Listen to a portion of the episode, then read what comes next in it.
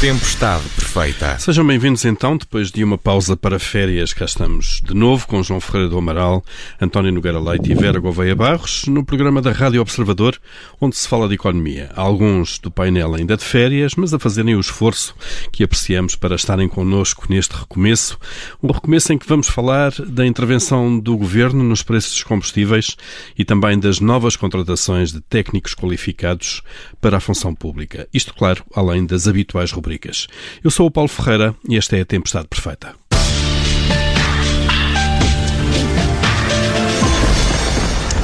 Vamos então começar eh, por um assunto que já deu e seguramente ainda vai dar muito que falar: o preço dos combustíveis. Com a subida das cotações do petróleo, os preços na bomba começaram a subir e a aproximarem-se de valores máximos históricos, e o governo decidiu apontar o dedo às empresas do setor e fazer legislação para intervir nas margens de comercialização. Isto é, em produtos que têm uma carga fiscal que é cerca de 60%. Uh, eh, António Nogueira Leite, começando por si, uh, para saber se esta é a melhor forma ou é uma boa intervenção e se é a melhor forma de uh, o governo, um, de alguma forma, controlar o preço dos combustíveis. Ainda havia uma questão, se quiserem, antes desta, que é, é necessário controlar o preço dos combustíveis uh, com o alarme energético, uh, com os combustíveis fósseis com questão, mas vamos passar essa e vamos à questão de mercado mais. Ora, bom dia. Eu acho que a decisão do governo é uma decisão essencialmente política, porque se nós olharmos eh, para o que se passou, não digo agora mais recentemente, porque eh, eh, mais recentemente os preços ainda estão mais elevados, em função, como o Paulo disse, do aumento dos preços do crudo, em função da retoma da economia e dos estrangulamentos que existem nesta situação em que estamos numa pandemia, mas as economias mais desenvolvidas já estão numa fase de arranque. Eh, se olharmos, por exemplo, para o, os dados da ERS, que são dados insuspeitos, porque é o regulador independente do setor, nós verificamos que no primeiro trimestre, portanto, ainda antes deste aumento uh, dos preços dos combustíveis, mas o aumento dos preços dos combustíveis não alterou as, uh, as posições relativas, nós tínhamos, por exemplo, para a gasolina a 95, em Portugal o preço Uh, médio foi de 1,5, 1,50€, enquanto que a média da União Europeia era 1,3 e a média em Espanha era 1,25. Uh, eh, ora bem, uh, se fôssemos ver os preços sem impostos, o que é que acontecia? O preço em Espanha, antes de impostos, era uh, 0,56, enquanto que em Portugal era 0,55 e a média da União Europeia era 0,52. Eh, o que é que isto mostra? Que nós temos preços, se fosse, fôssemos para o gás óleo, eh, as relações eh, não eram muito diferentes, embora o preço do gás óleo seja relativo, antes de impostos, seja relativamente mais caro em Portugal do que o preço da gasolina simples e da gasolina a 98. O que é que isto significa? Significa basicamente que as grandes diferenças Uh, por exemplo, relativamente ao nosso vizinho, são essencialmente uh, diferenças tributárias. E que se nós olharmos para a Europa, nós verificamos que há, Portugal, enfim, não é o país que tem os preços antes de impostos mais baixos, longe disso, mas não há uma disparidade muito grande relativamente àquilo que é a média da, da União. O que nós temos, isso sim, é uma componente também não somos o único, mas é uma componente muito elevada de impostos. Eh, o que é que acontece aqui na minha leitura? Uh, não se alterou nada de substancial. Uh, e, e, e, mais, uh, também é preciso saber que, que, que, margem é que o governo vai querer controlar. no detalhe, e aqui o detalhe é muito importante, hum. para além de ser ad hoc, porque há, enfim, há uma decisão governamental, mais uma vez, totalmente ad hoc, eh, portanto, afastando-se do Instituto de Regulação eh, dos Preços dos Combustíveis, eh, nós estamos a olhar para algo em que o fator mais determinante das diferenças acaba por ser a carga fiscal. E a carga fiscal é única e exclusivamente competência do Governo e da Assembleia da República, não é eh, competência das gasolineiras. Eh, e, e, por outro lado, eh, não, enfim, não vai ser através de uma regulação regulação da margem que nós vamos ter uma alteração substancial do status Porque quo. Essa parcela já é pequena, por mais que se intervenha aí, uh, o impacto final é, é, reduzido, e, claro. E, e, e, por outro lado, o governo falo, sem qualquer. Uh, falo primeiro, não, enfim, tem legitimidade para o fazer, do ponto de vista da boa regulação do setor, não o devia ter feito. Uh, mas pior do que isso, uh, falo sem uma sustentação teórica relevante. Quer dizer, num país onde ninguém questiona nada e onde a oposição está adormecida e a maior parte dos agentes económicos eh, se recusam a ter opinião pública sobre o que quer que seja, eh, é, é fácil fazer isto. É dizer, não, as margens estão altas e, portanto, vamos quebrar a margem e o assunto passou.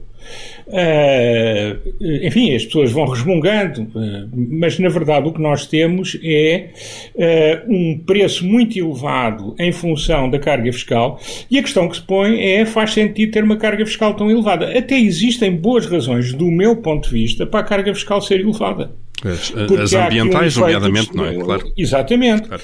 Agora, o, o, Governo não quer explicar, admito que para o Governo nem seja a principal razão, a principal razão é a recolha da receita, como nós, enfim, que já os conhecemos, vamos sabendo.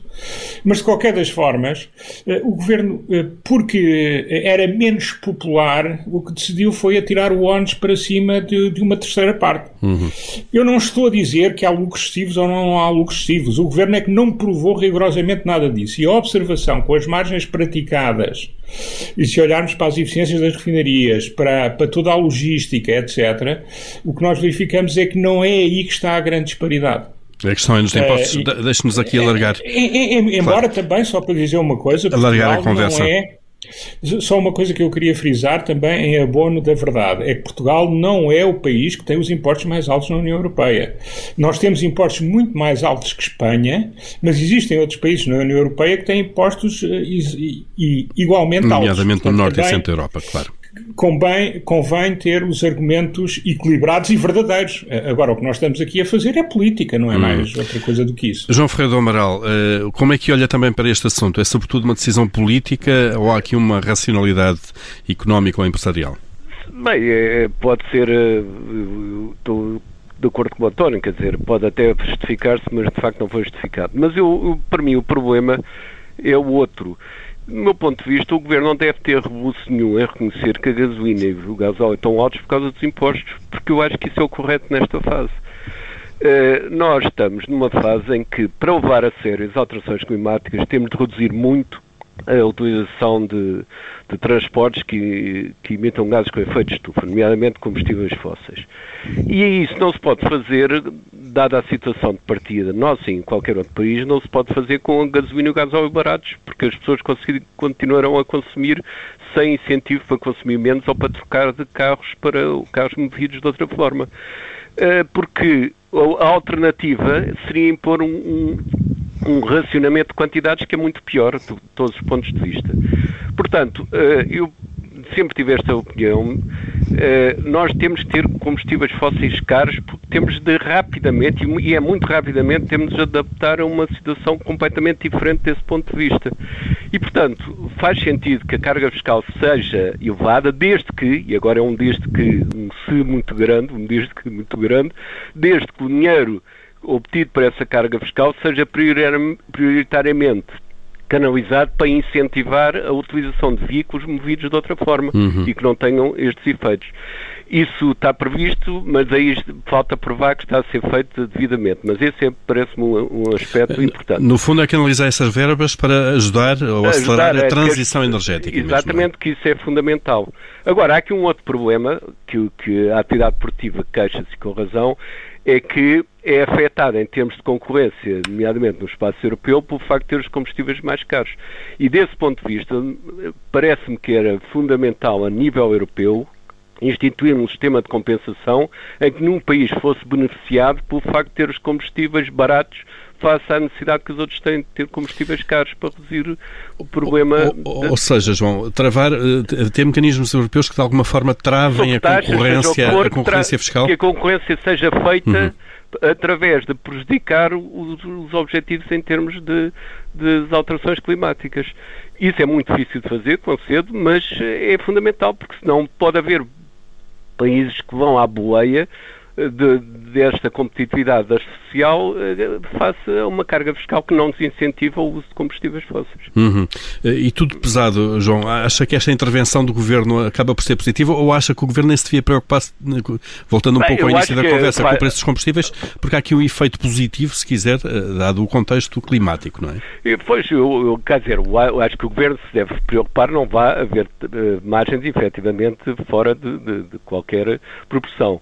Mas o essencial não está aí. O essencial é que temos que ter combustíveis caros, aqueles que são eh, que, que têm efeitos na, na, de emissão de gases com efeito de estufa, para que possamos reduzir o nosso consumo e, ao mesmo tempo, usar as receitas, como dizia há pouco, para eh, incentivar a transição energética. Isso uhum. é que é o correto nesta, nesta fase. Essencial. Vera Gouveia Barros, ehm, como é que olha também para, para este assunto, entre o incentivo que os combustíveis eh, elevados, independentemente de, de, do local de onde venha esse preço elevado, da fiscalidade ou das margens, o incentivo que isso dá a uma transição energética ou eh, acha que, apesar de tudo, é importante a competitividade fiscal? Eu estou muito alinhada com, com o António e, e com o João.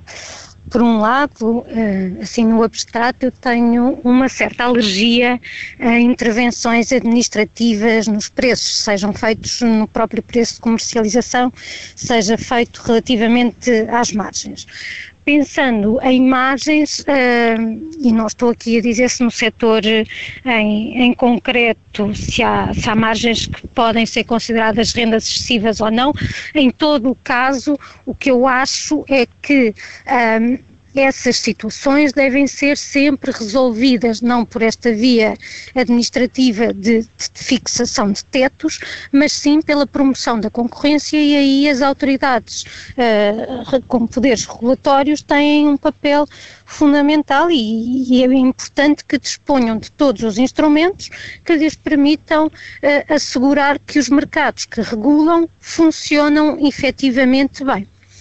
Uh, dito isto, e passando ao caso concreto dos combustíveis, eu de facto fico um pouco surpreendida com este objetivo de. Um, percebo, percebo a importância que os combustíveis têm uh, para toda a economia e em como muitas vezes os processos inflacionários até podem vir precisamente pelo lado do mercado energético, uh, mas também uh, uh, tenho uma certa dificuldade em compatibilizar este controle de preços com o objetivo ambiental de redução das, uh, das emissões de dióxido de carbono, compromissos internacionais que nós assumimos e que temos de ter presente que essa transição energética tem necessariamente custos. e, portanto, o preço é uma boa forma de, eh, dos consumidores, do, dos cidadãos em geral, terem muito presente quais são os custos que têm estas, eh, estas, eh, estas mudanças, de, neste caso, no, no paradigma do nosso consumo energético. Por isso, uh, se calhar começaria precisamente pela questão inicial de se faz sentido. Eu tenho uma certa dificuldade em entender isto, ou por outra, percebo num contexto político, num contexto de, eh, de queixas eh, de alguma parte da população com o preço dos combustíveis, mas depois com objetivos ambientais que estão definidos. Uhum. E que têm custos, eh, Vera Gouveia Barros. Tem, tem custos. Provavelmente tem-se falado até, pouco disso. De, de... E até lembro. É, e é até uma... pensando num, num, artigo que o Luís Aguiar Conraria escreveu há uns tempos, nós temos sempre outras medidas que são de, de limitação, de uh, impor determinadas restrições que são outras formas de chegar ao mesmo, ao mesmo objetivo, mas de facto usar os preços tem essa grande vantagem de tornar muito transparente qual é o custo que tem. E efetivamente tem um custo, vamos, vamos assumi-lo. Uhum. A questão é se nós temos, nós, eh, no, no fundo, os, eh, os, os condutores de políticas públicas e no debate público que é sobre a questão das alterações climáticas e aquilo que precisamos fazer, se de facto a questão dos custos que todos vamos ter que pagar tem sido transparente ou não ou enfática de alguma ah, maneira. As pois, pessoas estão alerta para essa, isso ou não? Se calhar não se tem feito essa, essa pedagogia uh, que é preciso fazer olhando para os custos, mas também claramente olhando para os benefícios. Uh, uh, e eu, e eu imagino que aí na parte dos, dos benefícios possa haver alguma resistência por parte da população e se calhar também a ideia de não ser tão transparente relativamente a esses custos tem que ver com não alimentar esse discurso que nega as alterações, a existência de alterações eh, climáticas e que uh, embarca mais em teorias da, da conspiração e portanto diz que nada disto é um problema. Uhum. E, e se calhar pessoas que hoje em dia reconhecem que existem alterações climáticas e, e, e, que elas terão impactos profundos no nosso modo de vida se nada fizermos, quando confrontadas com custos uh, muito mais uh, concretos, imediatos, uh, individuais, se calhar depois também mudarão de lado, por assim dizer, e pode ser daí o, o a opção por, por não ser eh, tão, tão claro, por não assumir, não assumir a existência claro. de, de, de, custos efetivos. Agora, eu sou sempre favorável a que estas coisas sejam, na verdade, debatidas até à exaustão, mas também admito que possa ser algum otimismo da minha parte.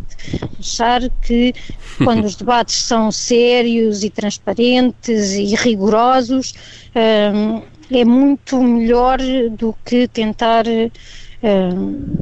ir por, por claro. outras vias mais, uh, mais escondidas. De, João Ferreira do Amaral, só esta questão muito concreta da, da, da, transparência com que tem sido, ou não, com que tem sido debatida a questão dos custos que todos temos que pagar na transição energética. Acha que falta alguma coisa a fazer aqui?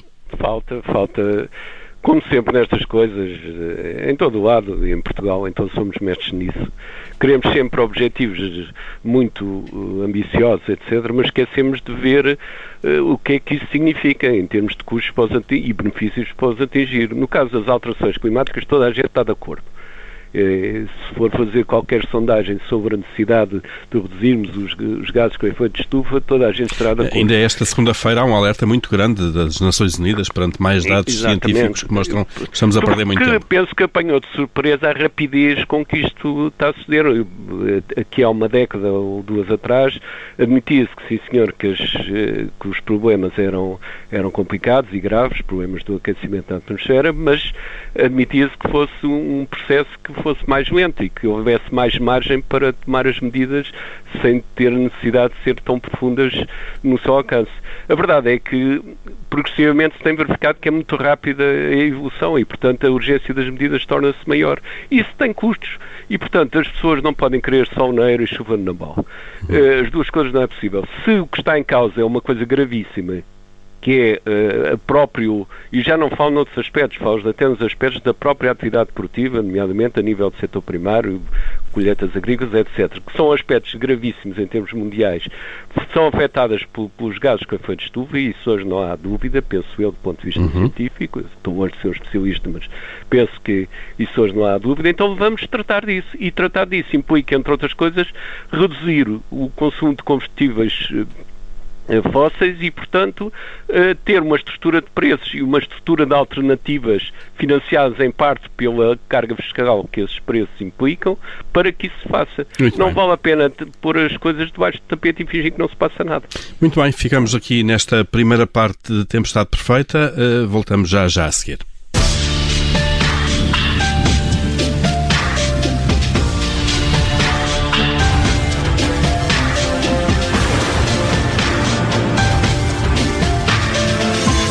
Tempestade Perfeita. Cá estamos então para a segunda parte, a altura em que vamos abrir uh, o Comitê de Crédito, uma rubrica em que todas as semanas uh, escolhemos uh, os assuntos mais positivos e mais negativos. João Ferreira do Amaral, começando por si, o que é que destaca de positivo esta semana? Bem, não é nenhuma novidade, mas como saíram dados recentes, relativamente recentes sobre isso, eh, a política de compra de dívidas públicas por parte do Banco Central Europeu, que é positiva e tem sustentado a economia, e no nosso caso, eh, já cerca de 20% da nossa dívida pública já, já está nas mãos, digamos assim, do Banco Central Europeu. Portanto, isso significa que tem sido um apoio importante à economia, mas como não há bela, sei se não, e apesar disto ser visto do ponto de vista positivo, a verdade é que, ao mesmo tempo, há, há alguma preocupação nos indicadores macroeconómicos relativos à zona euro. Neste sentido, parecem aqueles pacientes que, que, o médico pede uma análise e vem com os, os valores todos baralhados, não é? Porque a gente tem uh, a massa monetária na zona euro a crescer 8,3%. Isso é imenso e uh, imenso. A inflação, as luzes sobre a inflação, exatamente. A inflação mais o PIB crescem 4%, portanto está a ver a diferença de crescimentos. Por outro lado, a taxa de juros real está quase menos 3, ou seja, 3% negativo. E, portanto, isto não augura muito, muito bom a prazo, porque tem que haver aqui um ajuste. Em qualquer caso, para já, é a política correta e, portanto, do um E vamos mais, aproveitando. Um sinal mais à política monetária, se quiser, e de compra de dívida do BCE. Vera Gouveia Barros, o que é que, o que, é que aprova esta semana? Eu esta semana vou aprovar, ou melhor, vou saudar os atletas portugueses eh, que participaram nos Jogos Olímpicos e, em particular, aqueles que trouxeram eh, medalhas, naquilo que é considerado em número de medalhas eh, o, o melhor resultado de Portugal nos jogos, nestes Jogos. Um, e, e, e, vou aproveitar aquilo que tem, tem sido dito relativamente ao desporto escolar para sublinhar a importância que o mesmo pode ter e achar que de facto ele deve ser reformado, uh, reforçado e que é uma parte importante uh, da formação dos nossos jovens. Uh, vi que há uma proposta para que ele seja obrigatório, ainda não percebi exatamente uh, em que medida é que se diz que ele deve ser obrigatório, se é obrigatório como a medicina no trabalho, que é no fundo a entidade patronal é que tem, é que tem de propiciar, não significa que os trabalhadores sejam obrigados a fazer exames. Se for nesse sentido, de obrigar as instituições de ensino Uh, a, ter, a ter essa oferta.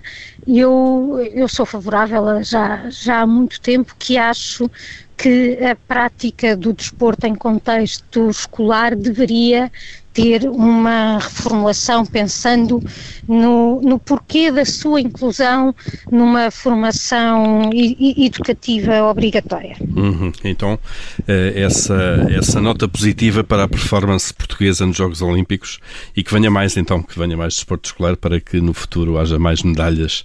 António Nogueira Leite, o que, que, o que é que destaca de positivo esta semana? Olha, eu ia igualmente saudar e, e mantenho a saudação os atletas eh, pela prestação olímpica. Eh, partilho também as preocupações eh, da Vera, eh, mas agora também a juntar algo que não tenho falado há muito tempo, porque também não, o programa não tem, não tem ido para o ar, mas é a continuação do processo de vacinação que já vai em mais de 70% da população com uma dose e mais de 60%, eh, mais de 55% eh, com duas doses, o que está dentro das melhores eh, perspectivas que no início do verão foram lançadas para esta fase do ano. E, portanto, penso que também estão de parabéns, estão de parabéns os atletas, está de parabéns o vice-almirante e toda a equipa enorme Uh, militares e não militares uh, que estão envolvidos neste processo. Muito bem, e é das coisas que vai correndo bem no combate à pandemia, de facto, a vacinação. Uh, em relação aos dossiês que chumbamos, João Ferreira do Amaral, o seu chumbo vai para aqui esta semana? para a enorme confusão que vai na comunicação sobre a pandemia e já não falo só internamente, falo a nível mundial.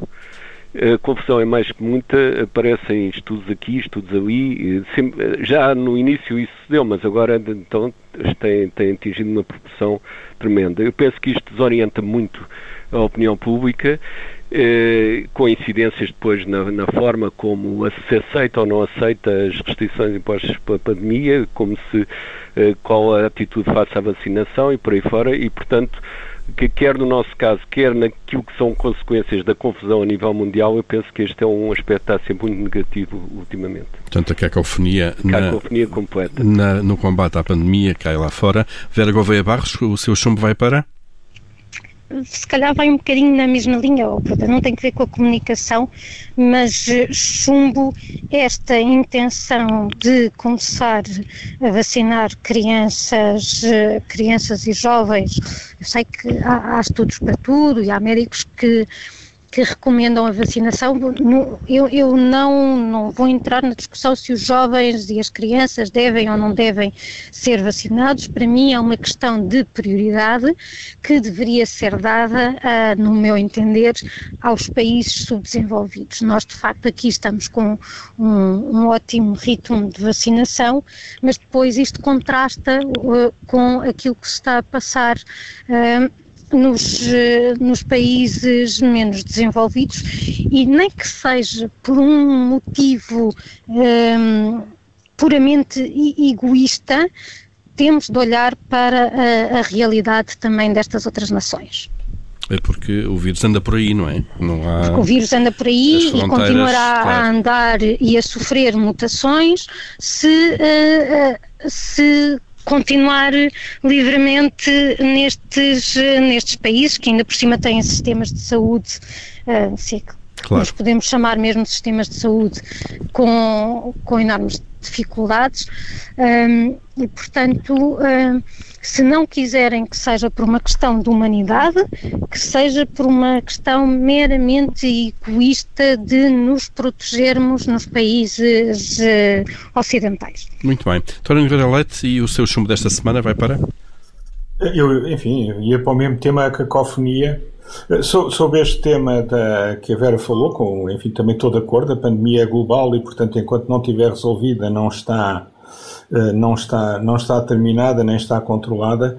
Eh, eh, eu, mas também há um problema aqui que me faz alguma confusão e tristeza, que é a irresponsabilidade de algumas lideranças. Quando eu vejo que a Nigéria, que não é um país totalmente pobre, tem menos de 1% da sua população vacinada. Uh, e quando eu vejo países mais pobres, também em África, já com números um bocadinho melhores.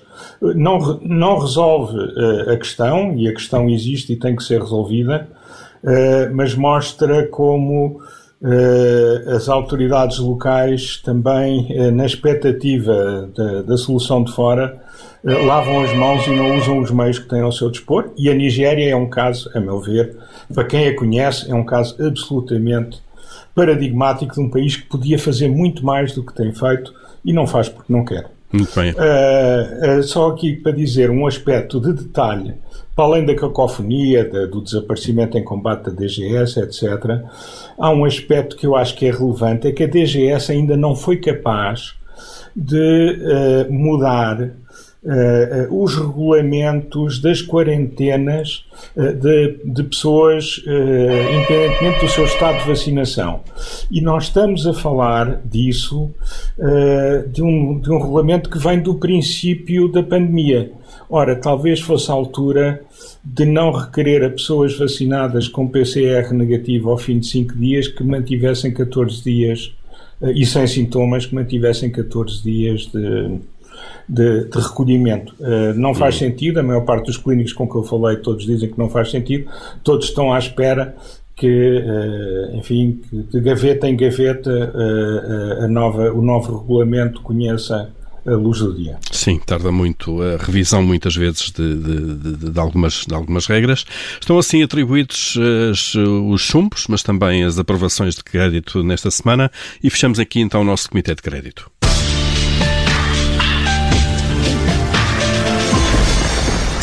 Vamos ao tema, ao segundo tema mais longo. O Governo abriu na semana passada um processo de recrutamento de mais de 475 funcionários públicos que serão técnicos superiores. O objetivo é melhorar as qualificações médias da administração pública portuguesa. O Governo fala também eh, da preparação de mudanças de regras laborais que permitem, no fundo, eh, atribuir mais salário a estes técnicos eh, e que o Estado seja mais competitivo na contratação de jovens mais qualificados. Vera Gouveia Barros, eh, começando por si este tema, eh, é este o caminho certo para a gestão da, da função pública, de facto, contratar pessoas mais qualificadas garantindo-lhe ao mesmo tempo melhores condições para que haja melhor competição com o privado?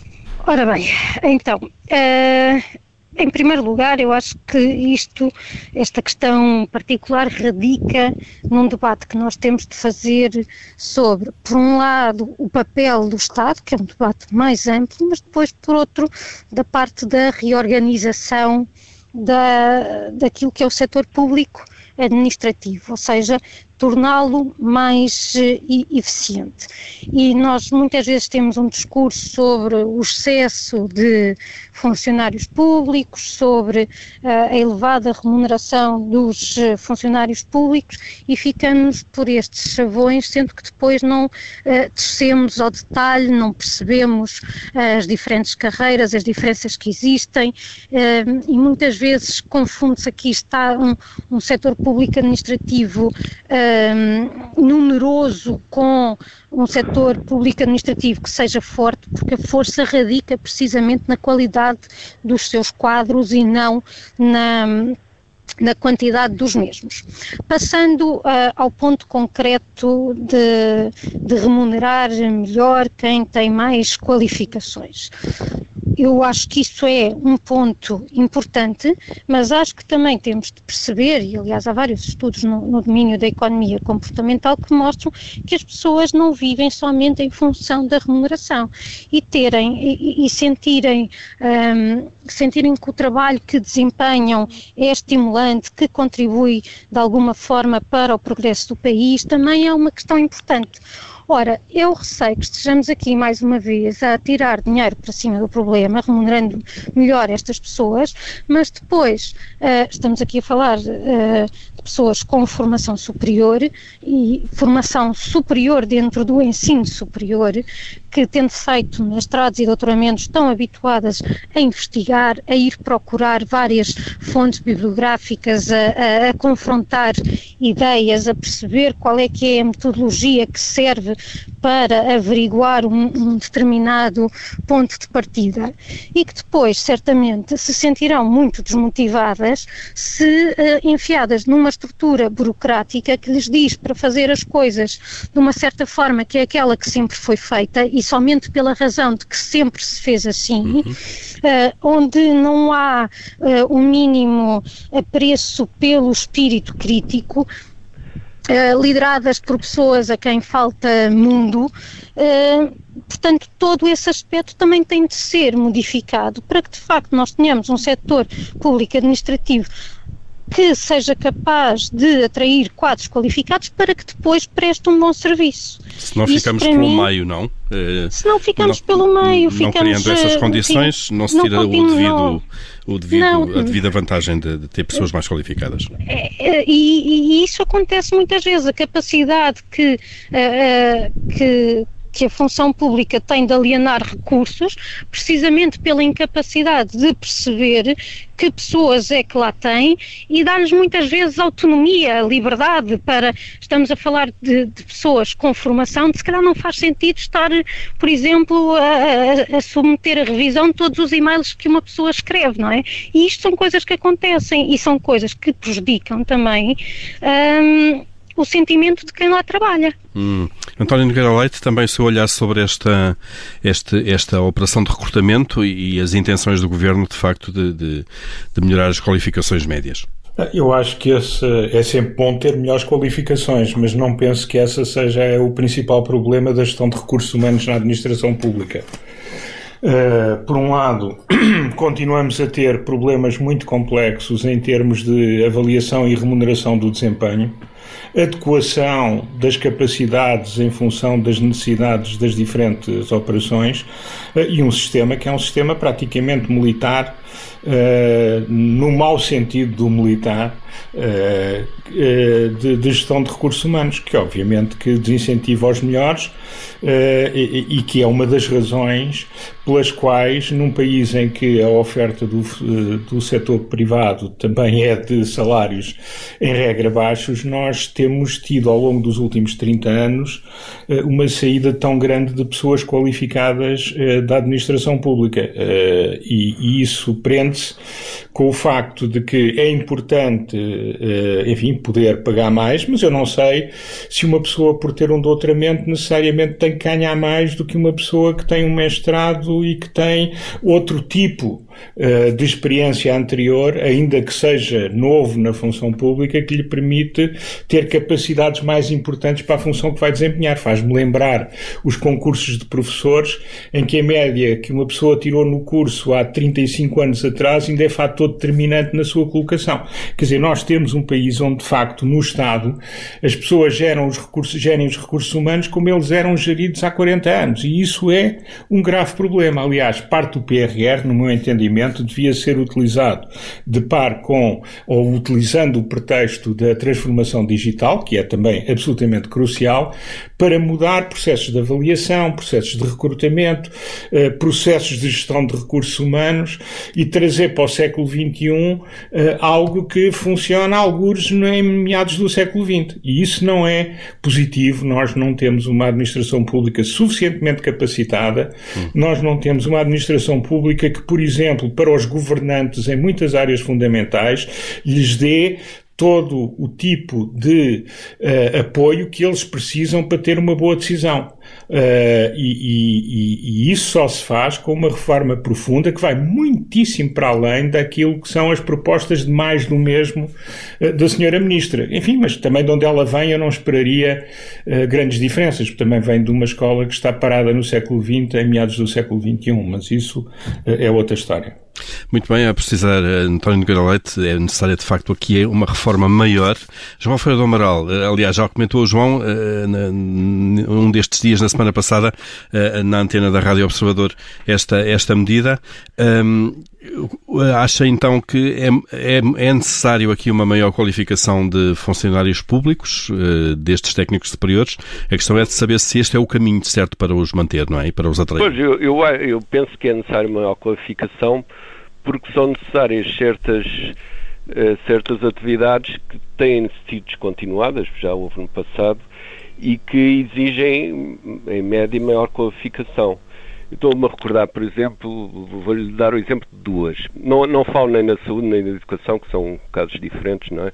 Mas dentro da administração eh, geral, digamos assim, dois exemplos. Uh, hoje não existe, a nível da, da, função pública central, e muito menos na local, capacidade de avaliação de projetos de, de públicos.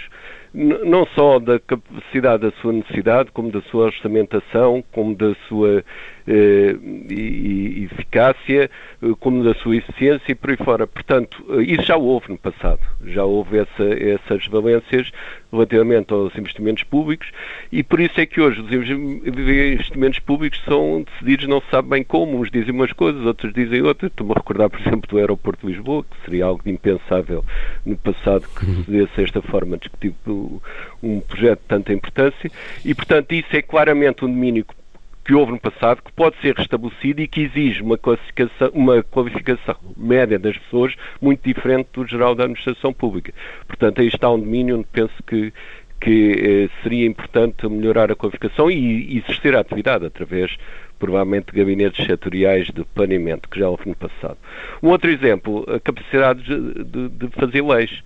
No passado havia capacidade do Estado não encomendar as leis a sociedades de advogados, fazia as suas leis, poderia haver um, um aspecto, uma outra lei mais complexa que fosse exigível um pareceres externos, mas em geral digamos, os, os Estados tinham os seus próprios juristas que eh, faziam eh, as leis, as propostas de leis e, e por aí fora.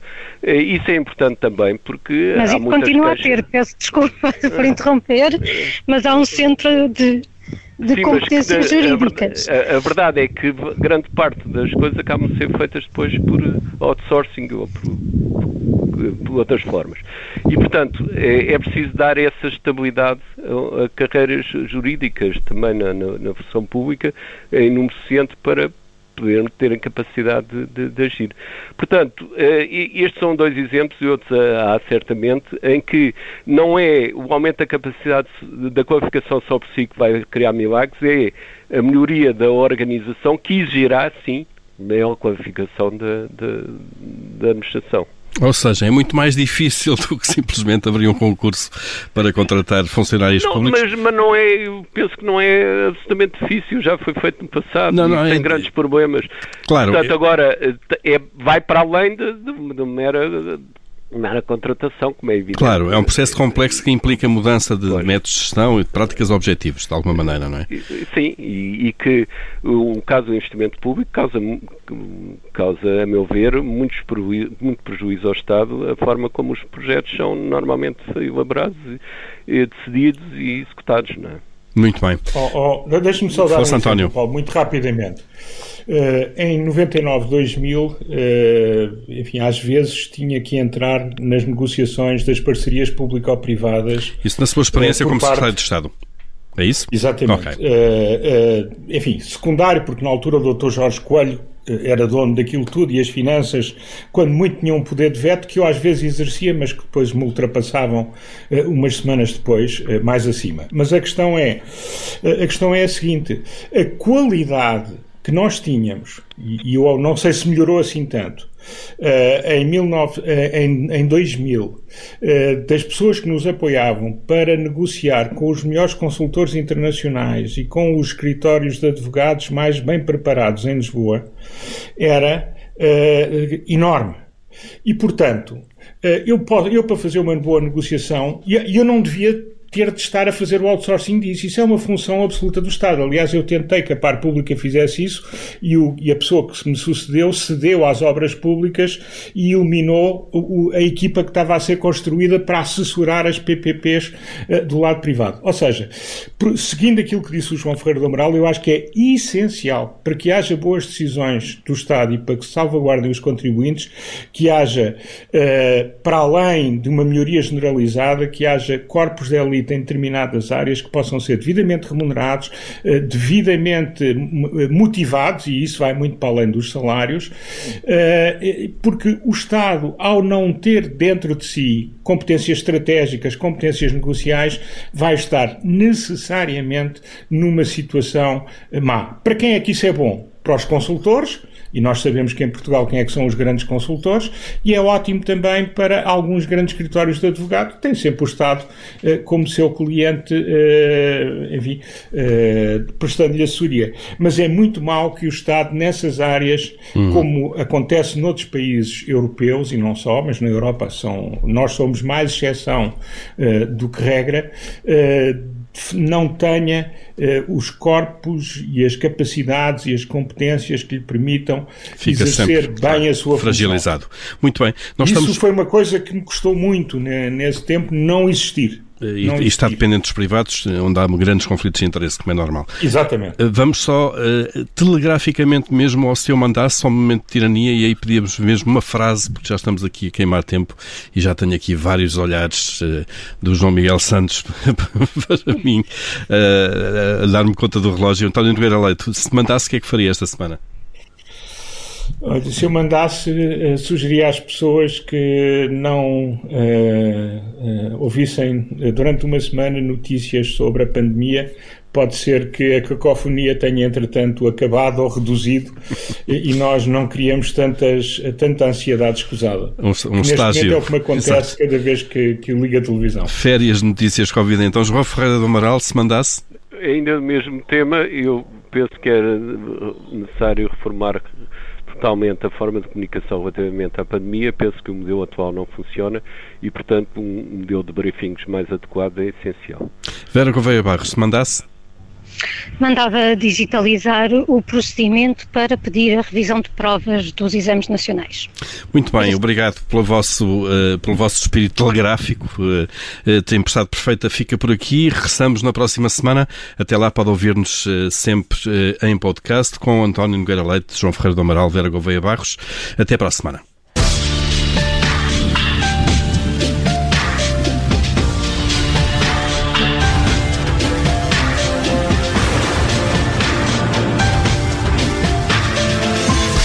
Tempestade perfeita.